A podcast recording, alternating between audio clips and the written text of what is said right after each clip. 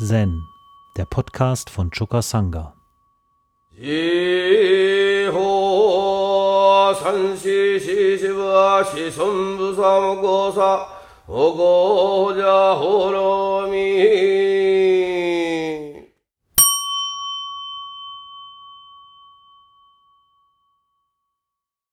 Wir haben gesprochen über Metta, vor allem in dem Aspekt des sich selbst Einfühlgebens als Grundlage, um überhaupt sich zu öffnen für die mitfühlende Liebe.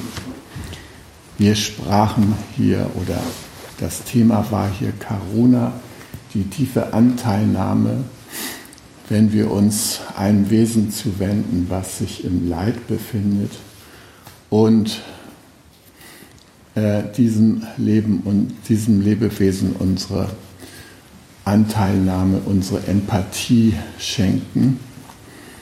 Äh, gestern sprachen wir schließlich von Mudita, der ekstatischen Mitfreude, Freude über das, was in uns und anderen lebendig ist, der Kontakt zum Leben äh, und der Kontakt zum Feiern dieses Lebens.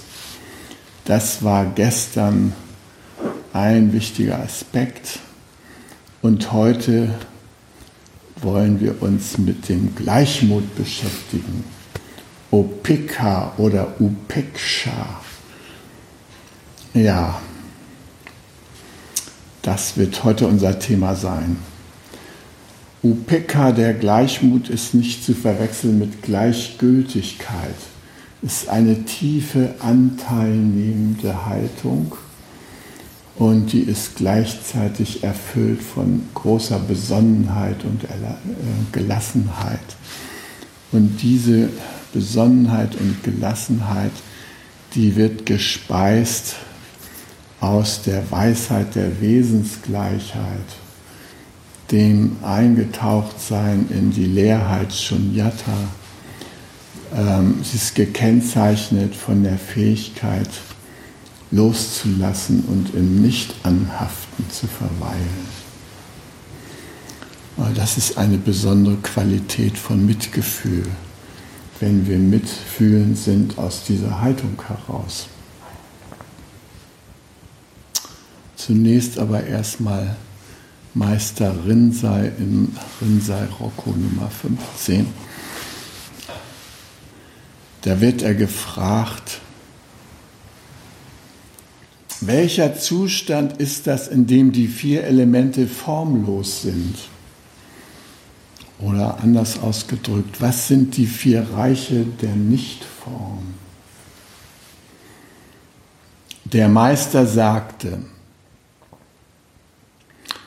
hängt für einen Moment Gedanken des Zweifels nach und die Erde wird euch erdrücken. Hängt für einen Moment Gedanken der Gier an und das Wasser wird euch ertränken. Gebt für einen Moment Gedanken des Zorns Raum und das Feuer wird euch verbrennen. Haftet für einen Moment Gedanken an Vergnügungen an und der Wind wird euch umherblasen. Gewinnt ihr Einsicht, dann werdet ihr nicht von den Umständen hierhin und dahin getrieben wenn ihr überall die Umstände nutzt, dann springt ihr auf im Osten und sinkt nieder im Westen, springt auf im Süden, sinkt nieder im Norden, springt auf in der Mitte und sinkt nieder am Rand, springt auf am Rand und sinkt nieder in der Mitte. Lauft auf dem Wasser, als sei es Land, und lauft auf dem Land, als sei es Wasser. Wie ist das möglich? weil ihr erkannt habt, dass die vier Elemente wie Träume sind, wie Trugbilder. Jünger des Weges, dass du, welches gerade meinem Vortrag lauscht, ist nicht deine vier Elemente. Dieses Du macht Gebrauch von den vier Elementen. Wenn ihr das ganz verstehen könnt, dann steht es euch frei zu gehen oder zu bleiben, wie es euch beliebt. Von meinem Standpunkt aus gibt es nichts, was man ablehnen könnte.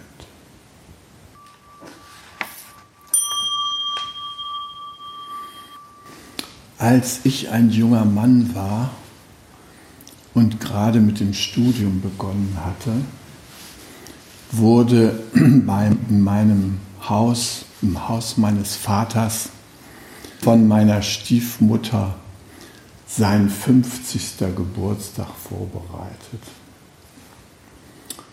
Und ich sollte auf diesem 50. Geburtstag auch eine wichtige Rolle spielen. Das Ganze war eine riesige Inszenierung mit vielen Gästen und Freunden meines Vaters. Und mein Vater selbst hatte sich auf diesen Geburtstag vorbereitet, indem er einen Film gedreht hatte der das Leben eines Kolkraben schilderte.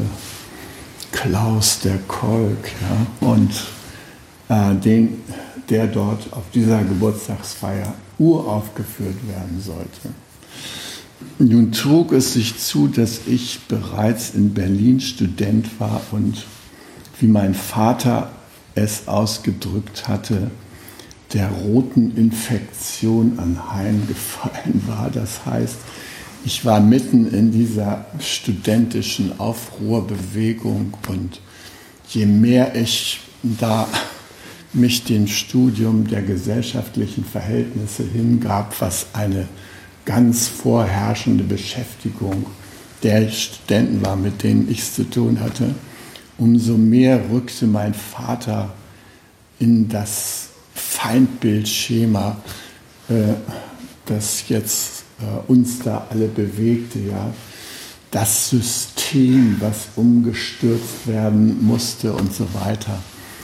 Die alte autoritär-patriarchale Ordnung, all diese Dinge, die waren freigegeben zum Umsturz geistig. Ja? Und auch natürlich in Taten, auf Demos und so weiter.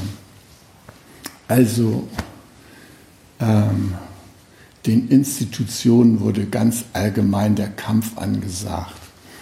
Und äh, die Studenten beschäftigten sich auch damit, wenn sie bürgerlicher Herkunft waren wie ich, wie sie äh, vorzeitig die Auszahlung ihres Erbes erreichen konnten, um es äh, der bevorstehenden Revolution äh, zur Verfügung zu stellen. Ja? Manche Leute sogar hier aus dem Lebensgarten Rodolfo, der hatte mit seinem Vater verhandelt und hatte sich mit 30.000 D-Mark damals abfinden lassen, um sie dem KBW oder sowas zur Verfügung zu stellen, ja, damit die revolutionären Postillen da noch besser und das Volk kam. Eine traurige Entwicklung, wenn man bedenkt, dass zum Schluss der KBW beispielsweise über eine riesige Zentrale in Frankfurt verfügte, aber kein Personal mehr hatte. Alle hatten irgendwie die Schnauze voll davon. Das war das Ende vom Lied. Aber in der Phase, in der mein Vater seinen 50. Geburtstag feiern wollte, da war die ganze Welle gerade erst im, im Anfang und äh, die Professoren und politischen Autoritäten hatten richtige Angst die waren richtig im Banne dieser Bewegung. Ja. Bürgermeister Klaus Schütz zum Beispiel ja, und andere, die da mit den Amis irgendwelche Paraden abhalten wollten und so, die waren schon im Vorfeld alarmiert und Rudi Dutschke zog von Teach In zu Teach In, ja, und naja, also diese, diese Zeit, in der äh, habe ich noch mal sowas wie eine zweite oder eigentliche Pubertät erlebt. Also ich war äh, äh, zwar nicht angepasst, ja, also ich habe mich nie auf so stromlinienförmiges Verhalten eingelassen und hab immer, bin immer gegangen für meine innere Wahrheit. Aber so die richtige Rebellion zu Hause, das habe ich da noch nicht durchgezogen. Und nun hieß es ja, also ähm, jetzt ähm, komm mal zum Geburtstag deines Vaters und halte da einen Vortrag. Und schon im Vorfeld äh, oder eine Rede und schon im Vorfeld war es mir so total unangenehm, dass jetzt noch die patriarchale Rolle meines Vaters überhöht werden sollte. Meine Stiefmutter, die ausgemachte Vater-Tochter war und die auch meinen Vater immer mit Väterchen anredete, statt mit mein geliebter Gemahl oder sowas. Ja, also Väterchen ähm, die bereitete sozusagen jetzt seinen Übertritt in das Zeitalter der würdigen äh, Älteren oder sowas vor. Ne? Und mir erschien mein Vater mit 50 Jahren noch total jung. Ja? Der strotzte auch vor Saft und Kraft und ging auch mit gelegentlich Haustöchtern und sowas auf den Hochsitz. Also da war noch nichts von abgeklärter Weisheit und sowas zu spüren.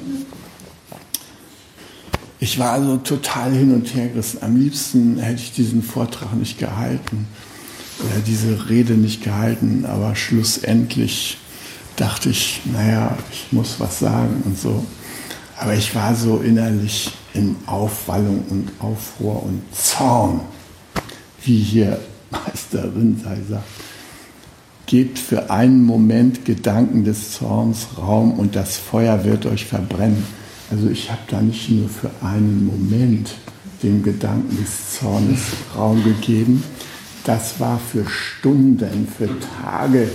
Ja, das war eine richtige Welle in meinem Leben. Und ähm, ja, ich hielt da also meinen Vortrag und ähm, ich wollte so ein bisschen witzig erscheinen, ja, und bin deshalb in die Rolle des Hausfreundes gegangen, der den das Geburtstagskind jetzt preist. Und da hatte ich genügend Vorbilder von früheren Geburtstagsfeiern.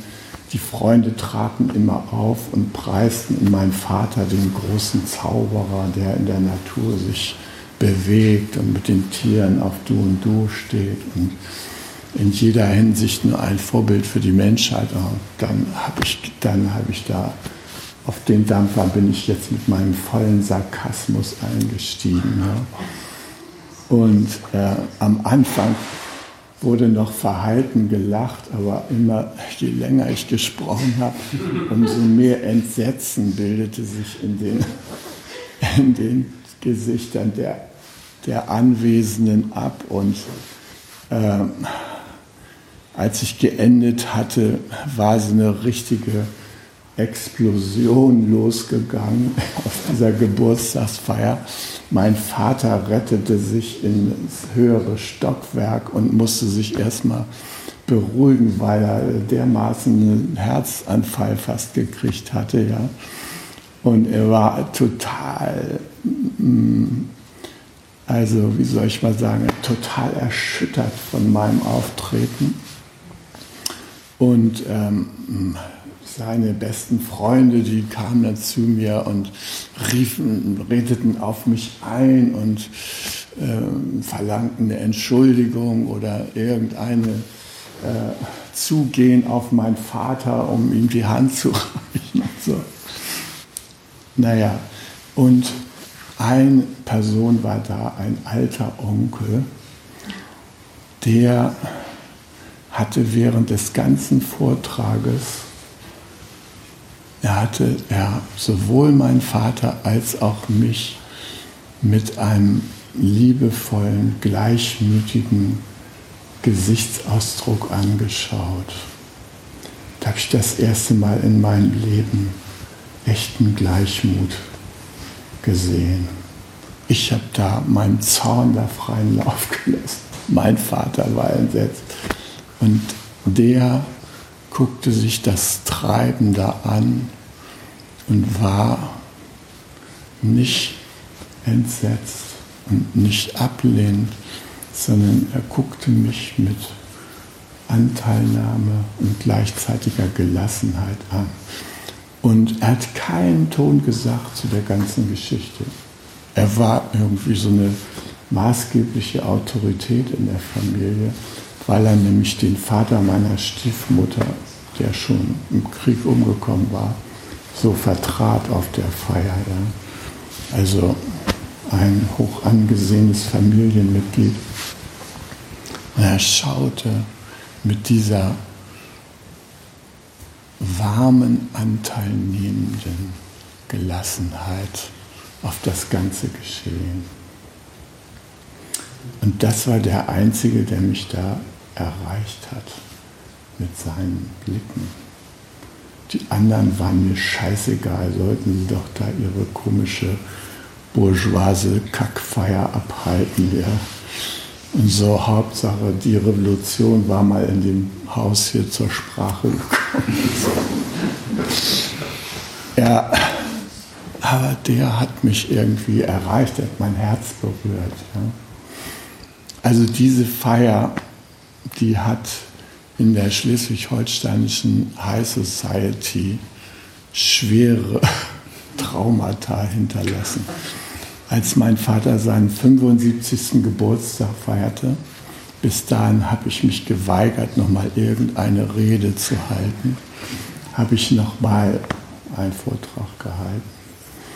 Und da habe ich meinen Vater sehr wertschätzend und liebevoll angesprochen.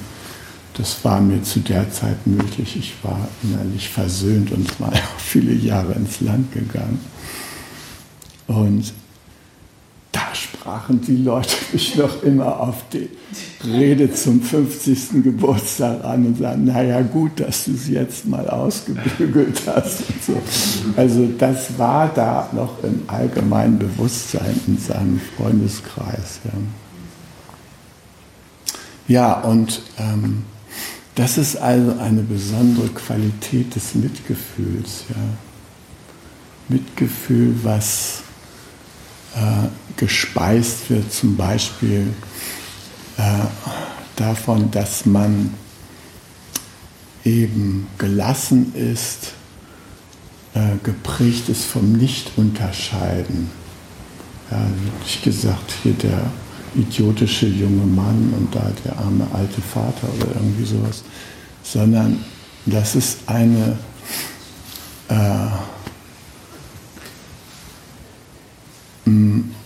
von der grundsätzlichen Gleichwertigkeit der äh, zu liebenden Subjekte oder Objekte ausgehende Haltung. Ja? Also wie wir im Buddhismus sagen, äh, dem liegt die Haltung, die Verkörperung der Weisheit, der Wesensgleichheit zugrunde. Ja? Wenn man das realisiert hat, dann fällt es einem schwer, irgendjemand noch zu verurteilen. Dann bleibt man in so einer ungeteilten, liebevollen Zugewandtheit jedem gegenüber. Man vertritt in gewisser Weise die Sonne auf der Erde. Ja. Die Sonne macht ja auch keine Unterschiede, auf wen sie scheint und wem sie ihr Licht schenkt, sondern Sie ist für alle Lebewesen da. Ob der eine nun den anderen gerade fressen will oder nicht, die Sonne scheint. Ja? Ob der eine den anderen kloppt, die Sonne scheint. Ob die Leute sich um den Hals fallen, die Sonne scheint. Ja? Es ist so eine, und das ist keine gleichgültige Haltung. Nein, es ist eine tiefe Kontaktaufnahme ja, gleichmütig. Also diese Haltung die auch äh, die Gleichwertigkeit äh, von Subjekt und Objekt überhaupt einschließt. Ja? Man hält sich nicht selber für irgendwas Besonderes, sondern man befindet sich im großen Meer der Zugehörigkeit, des Zugehörigseins. Und aus diesem globalen Zugehörig sich Wissen beißt sich diese liebevolle Anteilnahme an all dem, was da so in der Welt im Gange ist. Im Buddhismus, äh, da üben wir manchmal die, die acht Jana, die acht äh, verschiedenen Stufen des Samadhi oder die acht verschiedenen äh, Stadien der Meditation. Und ähm, die werden grundsätzlich unterschieden in die vier Rupa-Yanas, die vier körperlichen, körperbezogenen äh, Meditationsstufen. Und dann gibt es die vier Arupa-Jana, die vier nicht körperlichen Meditationsstufen. Und ähm, äh, ihr kennt das ja im Doxan, dass wir äh, bevor es mit den Koans losgeht, erstmal die Frage stellen, die ja auch Hakuin gestern uns gestellt hat mit Susokan. Können wir das einspitzige Denken halten? Ja, das ist die Eingangsstufe der, Mediation, äh, der Meditation. Ja. Also das normale diskursive Kettendenken, das wird so zurückgedrängt und stattdessen kommt etwas auf, was man auch die Gedankenfassung nennt. Ja? Man kann einen Gedanken über eine bestimmte Zeit hinweg aufrechterhalten. Man nennt das auch das einspitzige Denken und Samadhi bedeutet ja an einem Ort die Gedanken zu versammeln. Ja? Also es ist ein tiefes Denken, wo wir allmählich uns zum Meister des Denkens entwickeln. Ja? Viele Menschen haben ja die Vorstellung, dass sie gedacht werden. Da kommt da dieser Gedanke und das, und dem kann man sich gar nicht entziehen. Ja? Du siehst irgendwas im Fernsehen und musst sofort an deine Liebste denken oder irgendwas. Es passiert einfach. Unsere Gedanken passieren uns. Und denken wir, der Idiot, das passiert uns. Ja? Können wir irgendwie nichts für. Äh, ist so. Ne? Siehst einen Blitzer am Straßenrand? Ja, Arschloch. Passiert, dass man das denkt. Ne? Diese Form von angeblich naturwüchsigen Denken, ja, dem stellen wir die erste Stufe der Meditation entgegen. Die Gedankenfassung. Das heißt, wir lenken die eigenen Gedanken. Wir lenken das Denken. Und eine wichtige Stufe davon ist das Denken des Nichtdenkens. Unser Verstand denkt, das ist seine Aufgabe. Ja? Äh, und wenn wir nicht mitdenken, dann sind wir wahrscheinlich tot. Also es ist nicht Nichtdenken, sondern es ist das Denken des Nichtdenkens. Da ist eine Bewusstseinsaktivität da, aber es sind nicht mehr diese Gedanken, die uns mit sich fortreißen. Und da gibt es Übergänge dahin, wo wir den Strom der Gedanken uns anschauen, ohne danach zu greifen und ihn so veräppen lassen. Ja. Und mit dem einspitzigen Denken, da können wir ein Denkobjekt uns nehmen, zum Beispiel den Atem, und uns kontrollieren durch Zählen der Atemzüge. Können wir bei diesem Denkobjekt bleiben oder werden wir wieder weggerissen von irgendeinem Gedanken? Das trainieren wir richtig, bis wir in der Lage sind, nur diesen einen Gedanken zu denken. Und dann können wir auch andere Gedanken denken wir können zum Beispiel denken, gucken jemand an und denken konstant, du bist ein wunderbares Wesen. Danke, dass du dich hier auf dieser Welt aufhältst. Ja? Das können wir konstant denken. Und es ist interessant, wenn wir das konstant denken oder längere Zeit denken, ohne das auszusprechen, wie das sofort unser Verhältnis zu dieser Person verändert. Ja? Ich habe mal so eine Schlangenübung gemacht, wo wir so ein größeres Seminar waren mit Daniel Perry und zum Schluss sagte, und jetzt schauen wir uns alle nochmal in die Augen. Und ich habe gedacht, das nutze ich doch gleich mal für eine einspitzige Botschaft. Und habe den Menschen immer so eine Botschaft geschickt, die wertschätzend war. Und die haben mich mit leuchtenden Augen zurück angeschaut. Es war wie eine kleine, äh, man könnte fast sagen, äh, meditative Begattung. Ja. Schaut den Menschen mit einem freundlichen Gedanken an und man merkt, das findet Eingang bei dem, dieser Gedanke. Das ist ein Echo. Ja? Das ist also diese erste Stufe des, äh, der Meditation. Und das ist auch sozusagen die Ebene, auf der man so die vier edlen Wahrheiten betrachtet. Ja, das können wir so auf so einer äh, Ebene des einspitzigen Denkens, da können wir die so unter die Lupe nehmen, ja, Atembetrachtung, ja, und so weiter. Ne? Und dann dieser, diese Phase, die geht so allmählich über in eine andere Phase, nämlich diese Gedankenfassung veräppt und äh, so Traumbilder und sowas, das hört auf. Und äh, wir bemerken so das Abebben sowohl der Bilder als auch der Gedanken und stattdessen äh, drängt sich so eine Freude in uns auf, ja, die greift so Raum. Und äh, diese Freude, die ist allerdings bedingt dadurch, dass wir feststellen, aha, wir können das hinkriegen, nicht zu denken. Da freuen wir uns drüber, ja. Und äh, das ist die nächste, das nächste Jhana.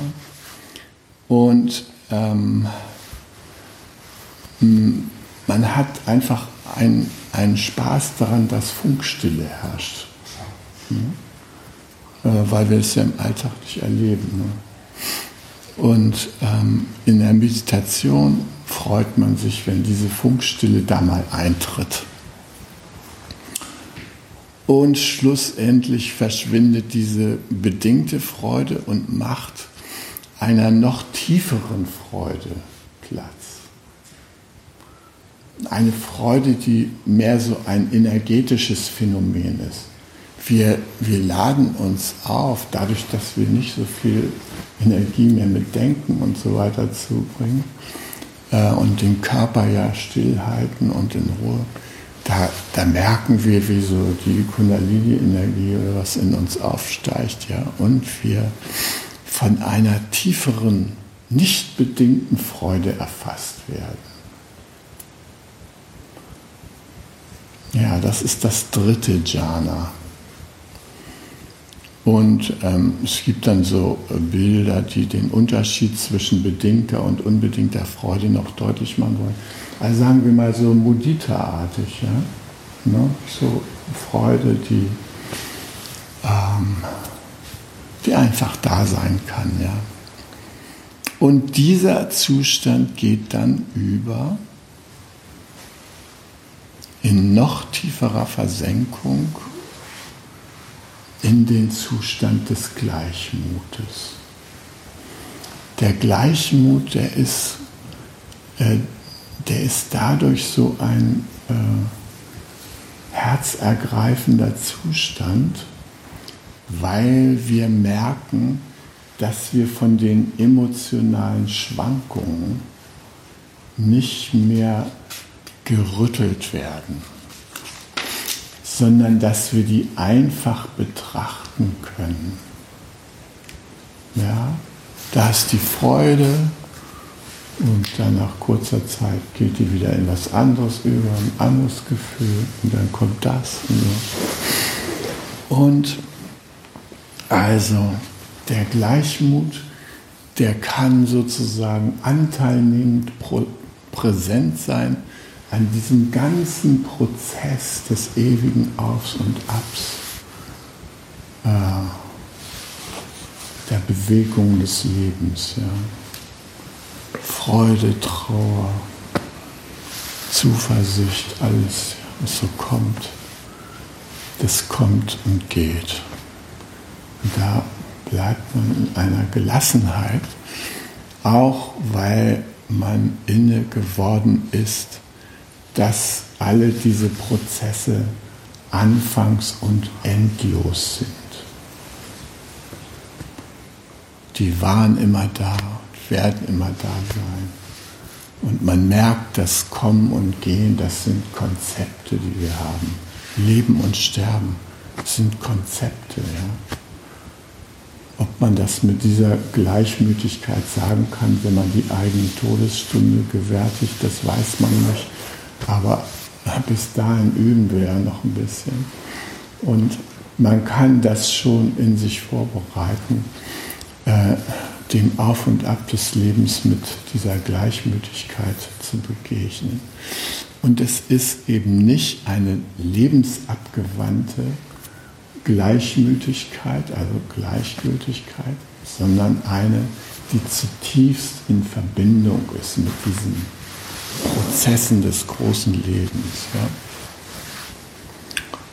Und ähm, eine Schilderung, finde ich, kann man bei Hermann Hesse finden, der ähm, so gegen Ende des äh, seines Siddhartha, seiner Dichtung in dem Kapitel um äh, schildert, wie Siddhartha in diesen gleichmütigen Zustand kommt. Ja? Und wie sich sein Blick auf die Menschen so verändert. Ja? Und da heißt es, anders sah er jetzt die Menschen an als früher weniger klug, weniger stolz, dafür wärmer, dafür neugieriger, beteiligter. Wenn er reist, ach so, der äh, Siddhartha hat von seinem Freund, ja, dem Vasudeva, das äh, Floß übernommen. Ja, Vasudeva war der Fährmann, mit dem er dann befreundet war die brachten immer die Leute hin und her. Und in dem Kapitel hatte Siddhartha den Vasudeva den, das äh, Fährschiff abgenommen. Und der Vasudeva, der wollte das gerne loswerden, den Job, und hat gefragt, ähm, wie kann ich denn das machen? Und dann hat er Siddhartha gesagt, drück einfach irgendjemand diese Fährstange in die Hand und dann geh. Das hat er gemacht, ja. Also das sieht hat er jetzt auf dem Boot. Ne? Okay, also, ne? so. Wenn er Reisende der gewöhnlichen Art übersetzte, Kindermenschen, Kindermenschen sind für ihn so diese Normalmenschen, ja, kennen wir auch. Kindermenschen, Geschäftsleute, Krieger, Weibervolk, so erschienen diese Leute ihm nicht fremd wie einst. Er verstand sie. Er verstand und teilte ihr nicht von Gedanken und Einsichten, sondern einzig von Trieben und Wünschen geleitetes Leben. Er fühlte sich wie sie. Obwohl er nahe der Vollendung war, und an seiner letzten Wunde trug, schien ihm doch, diese Kindermenschen seien seine Brüder. Ihre Eitelkeiten, Begehrlichkeiten und Lächerlichkeiten verloren das Lächerliche für ihn, wurden begreiflich, wurden liebenswert, wurden ihm sogar verehrungswürdig. Die blinde Liebe einer Mutter zu ihrem Kind, den dummen, blinden Stolz eines eingebildeten Vaters auf sein einziges Söhnchen, das blinde, wilde Streben nach Schmuck und nach bewundernden Männeraugen bei einem jungen, eitlen Weibe, alle diese Triebe, alle diese Kindereien, alle diese einfachen, törichten, aber ungeheuer starken, stark lebenden, stark sich durchsetzenden Triebe und Begehrlichkeiten waren für Siddhartha jetzt keine Kindereien mehr. Er sah um ihretwillen die Menschen leben sah sie um ihretwillen Unendliches leisten, Reisen tun, Kriege führen, Unendliches leiden, Unendliches ertragen und er konnte sie dafür lieben. Er sah das Leben, das Lebendige, das Unzerstörbare, das Brahman, in jeder ihrer Leidenschaften, jeder ihrer Taten. Liebenswert und bewundernswert waren diese Menschen in ihrer blinden Treue, ihrer blinden Stärke und Zähigkeit. Nichts fehlte ihnen, nichts hatte der Wissende und Denker vor ihnen voraus, als eine einzige Kleinigkeit, eine einzige winzig kleine Sache, das Bewusstsein, den bewussten Gedanken der Einheit alles Lebens. Und Siddhartha zweifelte sogar zu mancher Stunde, ob dies Wissen, dieser Gedanke so sehr hoch zu werten, ob nicht auch er vielleicht eine Kinderei der Denkmenschen, der Denkkindermenschen sein möchte. In allem anderen waren die Weltmenschen dem Weisen ebenbürtig, waren ihm oft weit überlegen wie ja auch Tiere in ihrem zähen, unbeirrten Tun des Notwendigen in manchen Augenblicken den Menschen überlegen scheinen können. Langsam blühte, langsam reifte in Siddhartha die Erkenntnis, das Wissen darum, was eigentlich Weisheit sei was seines langen Suchens Ziel sei. Es war nichts als eine Bereitschaft der Seele, eine Fähigkeit, eine geheime Kunst, jeden Augenblick mitten im Leben den Gedanken der Einheit denken, die Einheit fühlen und einatmen zu können. Langsam blühte dies in ihm auf, strahlte ihm aus Vasudevas altem Kindergesicht wieder. Harmonie, Wissen um die ewige Vollkommenheit der Welt, Lächeln, Einheit. Ich finde das eine schöne Schilderung dieses Zustands des Gleichmutes. Ja, weil darin so viel deutlich wird an der akzeptierenden Grundhaltung, die mit dem Gleichmut verbunden ist. Ja. Und für uns ist natürlich die Frage, wie erlangen wir den Gleichmut als eine Station des Mitgefühls? Ja? Also Metta, da haben wir uns selber Einfühlung gegeben. Hm, Karuna, da sind wir empathisch mit den anderen.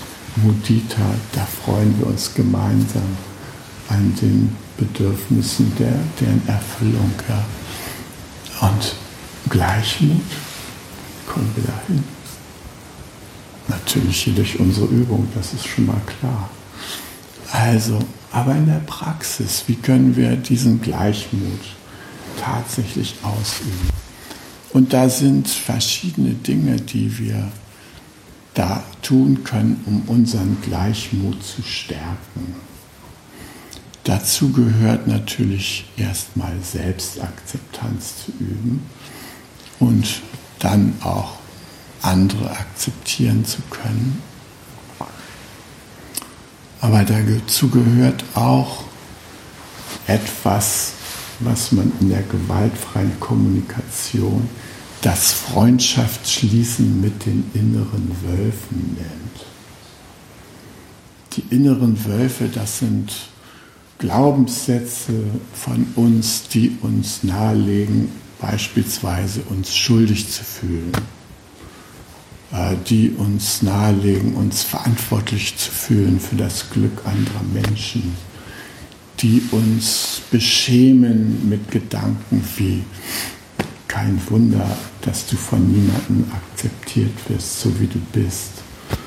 All diese inneren Wölfe, die brauchen ah, einen Freundschaftspakt mit uns, damit wir gleichmütig sein können. Das heißt, eine wichtige Voraussetzung dafür, den eigenen Glaubenssätzen dieser Art nachzuspüren und herauszufinden, was der Schatz in diesen Glaubenssätzen sein könnte. Und für gewöhnlich sind es Bedürfnisse, die wir nicht leben durften in irgendeiner Situation. Sei es, dass sich die Eltern trennen und die Trennung bewirkt, dass der eine Elternteil uns daran hindert, den anderen Elternteil liebevoll zu begegnen, äh, weil sie darin eine Selbstabwertung oder sowas erleben. Ja? Viele Scheidungskinder haben das erlebt, dass äh, die Scheidung mit einer Aufteilung der Kinder, also ich bin auch Betroffener, äh, zu einem der Elternhäuser, ähm, dass die damit ausgeht, ja, und dann soll man als Kind in dem jeweiligen Elternhaus anwachsen. Ja, komische Vorstellung der Eltern, ja. Anwachsen bedeutet, man soll den anderen, den abwesenden Elternteil nicht mehr so wichtig nehmen. Also in meinem Fall war das so, nachdem meine Eltern sich getrennt haben, als ich ungefähr vier war, zog meine Mutter, die schon mal vorab weg war, elf Monate, äh, nach Heidelberg und als sie da äh, ihren neuen Mann geheiratet hatte, war dann der Raum bereitet, die Wohnung, wo mein Bruder Peter und ich sein konnten. Und äh, da wohnten wir dann und ähm, ich erinnere mich, dass ich mich als Kind äh, dafür verantwortlich gefühlt habe, äh, dass meine Mutter immer so depressive Phasen hatte. Sie saß oft so traurig am Tisch und und ich dachte, ja, das hängt mit, bestimmt mit mir zusammen. Und ich habe mich auch gefragt, warum konnte ich meine Eltern nicht zusammenhalten? Mein Bruder und ich, wir, wenn wir alleine waren, dann kuschelten wir uns zusammen im Bett zusammen und, und haben uns gefragt, wie bringen wir die Eltern wieder zusammen? Wie schaffen wir es, diesen neuen Mann da aus der Welt zu schaffen? Ja, durch strenges Ignorieren und so weiter. Alle möglichen Taktiken haben wir einfach eingeschlagen, ohne uns dessen bewusst zu sein. Es waren so Tendenzen von uns. Ja. Und dann wiederum fühlten wir uns schuldig, dass die sich getrennt haben. Ja. Und ich habe sehr viel später erfahren, dass die Trauer meiner Mutter damit zusammenhängt, dass sie, äh, als sie noch nicht geschieden war, bereits schwanger war von meinem Stiefvater und sie sich aus rationalen Gründen überlegt haben, dieses Kind nicht zur Welt zu bringen, weil es nämlich gesetzlich dann ein Kind meines Vaters gewesen wäre. Ja? Und den ganzen Stress äh, mit Aberkennung der Vaterschaft und dann stellt er womöglich gar keinen Antrag und so weiter. Den wollten sie nicht durchlaufen und da haben sie sich also rational gegen diese Schwangerschaft gestellt. Aber meine Mutter trauerte diesem verlorenen Kind nach. Deshalb war sie depressiv. Ich wusste das nicht als Kind. Ich habe gedacht, meine Mutter ist traurig, weil wir irgendwie nicht richtig sind. Ja. Und ich war die ganze Zeit bemüht, irgendetwas zu tun, um die Stimmung meiner Mutter aufzuhellen. Wir waren damals arm und äh, das Geld reichte immer nur bis zur Hälfte des Monats. Und dann schickte meine Mutter mich los, einkaufen zu gehen. Damals gab es in den Lebensmittelgeschäften so große Bücher und da wurde eingetragen, das nannte man Anschreiben. Bitte anschreiben. Das war so ab Mon Monatsmitte der Fall. Dann wurde ich losgeschickt und sollte anschreiben lassen. Und dann so mit dem neuen Geld Monatsanfang wurde das irgendwie ausgeglichen, ja. Und dann habe ich mir sehnlichst gewünscht, doch mal ein 5-Mark-Stück oder 10-Mark-Schein zu finden, irgendwo, um ihn meiner Mutter zu schenken, damit das mit diesen, diese Tortur des Anschreibens, damit sie ein bisschen glücklicher guckte, ja. Das habe ich mir gewünscht, auch in meinen Träumen erschien mir da plötzlich, sah ich da so einen 10-Mark-Schein. Oh, den schenke ich meiner Mutter, ja. Also von diesen Gedanken war ich beherrscht. So, und da entstehen äh, Schuldgefühle in uns, die sich tief eingraben in uns, Gewohnheiten, ja, wie wir wahrnehmen. Also zum Beispiel in meinem Leben war überhaupt kein Platz zur Wahrnehmung eigener Bedürfnisse, außer auf so eine komische, schief und krumme Weise. Also ich konnte nicht direkt für die eintreten, sondern nur taktisch irgendwie. Beispielsweise schickte mein Vater meinem Bruder und mir zum Geburtstag ein Päckchen mit zwei Osterhasen aus Schokolade. Ich als der Ältere durfte das Päckchen aufmachen und stellte fest, der eine Osterhase war kaputt. Daraufhin schaute ich meinen Bruder mitfühlend an und sagte, schade Peter, deiner ist kaputt. Ich konnte nicht für mein Bedürfnis eintreten. Hier, der, ich hätte gerne den Heilen, ja. Nein, ich habe zu ihm gesagt, schade Peter, deiner ist kaputt. Und er guckte auch ganz traurig auf seinen kaputten Osterhasen und hat dann halt den kaputten Osterhasen aufgegessen. Also, das war ein Ausdruck davon, dass ich nicht für mich gehen konnte. Und ähm, ja, so nehmen wir bestimmte Haltungen ein, Gewohnheiten. Ja. Denken, wir sind für alles Mögliche verantwortlich. Ich habe mich für so viel verantwortlich gefühlt als Kind. Ja, für das Wohl meiner Eltern, mein Bruder ständig rettend, der hat ja alle mögliche Selbstgefährdung gemacht. Und das wird dann so zu so einem Muster, zu so einer Art inneren Wolf der sagt dann zu dir, jetzt bist du dran, mach du mal. Ja, oder schämst du dich gar nicht, dass du hier nicht tätig wirst? So. Der spricht zu einem. Ja? Und es braucht lange Zeit, bis man dahinter kommt, für welches Bedürfnis dieser innere Wolf eigentlich eintritt. Ja. Der möchte ja was Positives für einen tun, obwohl er so schrecklich klingt. Versager. Ja, was will dieser innere Wolf eigentlich uns sagen? Ja? Und dann kommen wir, wenn wir das untersuchen, kommen wir schließlich dazu, dass wir feststellen, da steht sowas dahinter wie ein tiefes Bedürfnis nach Zugehörigkeit. Ich möchte dazugehören. Oder ich möchte gesehen werden, so wie ich bin. Oder ich brauche Akzeptanz. Ich brauche Wertschätzung. Ich möchte Rückmeldung haben. Wie kommt denn das an, mit dem ich das Leben eines anderen schöner mache?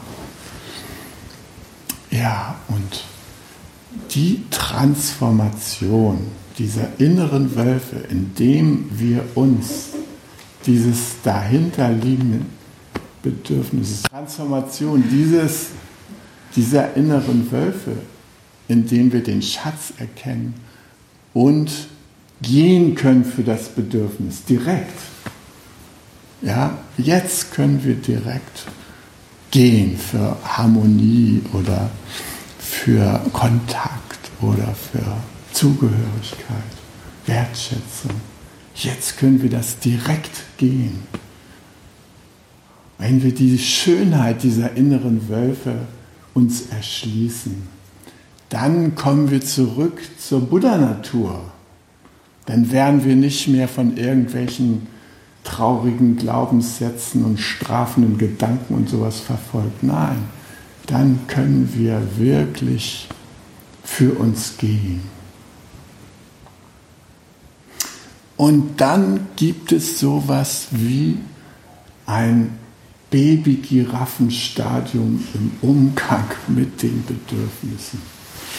Und dieses Baby-Giraffenstadium, das zeichnet sich dadurch aus, dass ich die Vorstellung habe, wenn alle Bedürfnisse erfüllt sind, dann herrscht allgegenwärtige, überbordende Zufriedenheit. Und dieser Zustand, der wird jetzt mal die nächsten 10.000 Jahre aufrechterhalten. Was wir in dem Impetus nicht so mitkriegen, ist, dass die Bedürfnisse ständig zwischen Erfüllung und Nichterfüllung hin und her pendeln. Das ist unser Schicksal als Menschen. Wir werden hier in diese Welt geboren und da haben wir diese Batterie in uns, diese Beweger, diese Bedürfnisse. Und wenn sie unerfüllt sind, dann bewegen wir uns für sie und unsere Emotionen drücken das aus, in welche Richtung die Bewegung gehen. Und wenn sie erfüllt sind, dann sind wir heiter, froh, fröhlich und so weiter. Ja. Bis zu dem Augenblick, wo sie plötzlich wieder in Mangel kommen durch andere Umstände. Und dann brauchen wir wieder Kraft, um für sie zu gehen. Ja. Und hier mitfühlend zu sein, das braucht Gleichmut. Gleichmut ist, sich mit der Schönheit der Bedürfnisse zu verbinden. Mit der Schönheit, die einfach da sind, diese Bedürfnisse. So wie sie sind, sind sie schön, egal was für Zustand. Ob nun rauf oder runter, erfüllt oder nicht erfüllt. Dass wir diese Bedürfnisse haben, das ist das Schöne.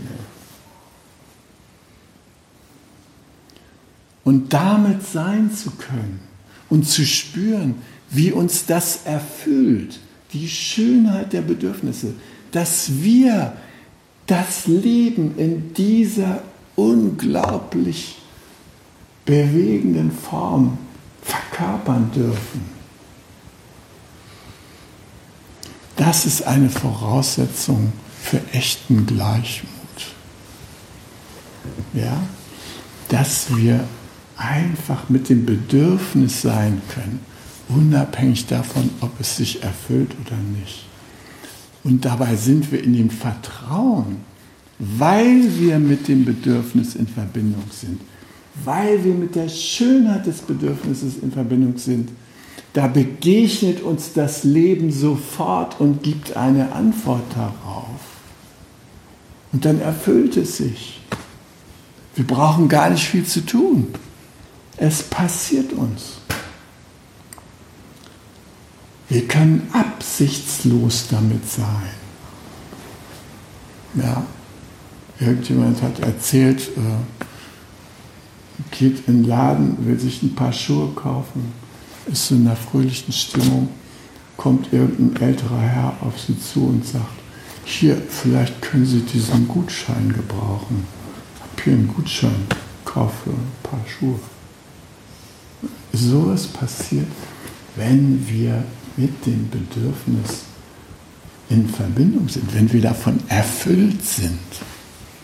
Ja, deshalb Gleichmut ist der Zustand, wo wir mit dem Bedürfnis, mit der Schönheit des Bedürfnisses, einschließlich der Schönheit der inneren Wölfe verbunden sind. Dann können wir anteilnehmend und gleichmütig zugleich sein. Und diesen interessanten emotionalen Zustand des Gleichmutes, der, den zu verwirklichen, ist nochmal eine besondere Qualität des Mitgefühls. Wenn wir bei einem anderen sein können, ohne die Dramen nachvollziehen zu müssen, in denen der da ist, ja, wie sie da, da der diese Kindermenschen da sieht, ja, wie sie da eisern streben und in Treue zum Leben und ihren Zielen nacheilen und so mit Vehemenz. Und wir das betrachten können und die Schönheit darin sehen können, ohne davon mitgerissen zu werden. Das ist eine besondere Form der Anteilnahme. Und die habe ich in den Augen dieses alten Onkels zum ersten Mal gesehen und später bei meiner Tante Lorena viele, vielfältige Male erleben dürfen. Und deshalb ist sie mir auch nach wie vor ein großes Vorbild. Ich habe am meisten von ihr gelernt, nicht von Roshi. Hi. Zen, der Podcast, ist eine Produktion von Chokasanga e.V. in Kooperation mit dem Podcaststudio Paderborn.